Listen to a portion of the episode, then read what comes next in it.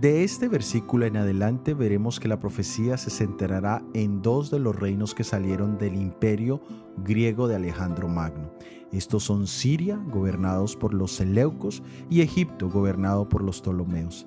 Teniendo como referencia geográfica a Palestina, el imperio donde estaba Siria y Mesopotamia se llamaría el Reino del Norte.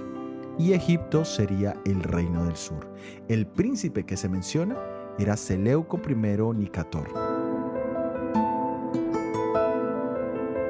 Palestina estaba en medio de estos dos reinos, lo cual significaba que estaba dominada por el norte y por el sur. Ambos reinos le imponían sus dogmas griegos. Dentro de esos dogmas estaban las falsas doctrinas de la inmortalidad del alma. Junto con esta doctrina también se le presentó la falsa doctrina del infierno como lugar de castigo eterno.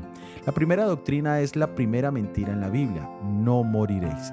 Esta mentira ha dado pie a múltiples otros engaños, entre ellos el del tormento eterno. Este en particular desfigura el carácter de nuestro Dios.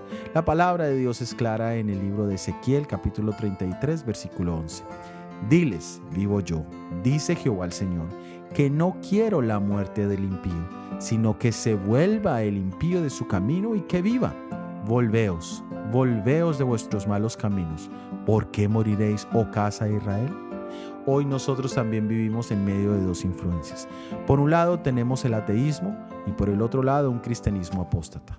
Lo interesante es que en ambos se presentan estas dos enseñanzas, pero ante la realidad de que la paga del pecado es la muerte eterna, Dios no se goza en la muerte del pecador y mucho menos en el tormento eterno del mismo.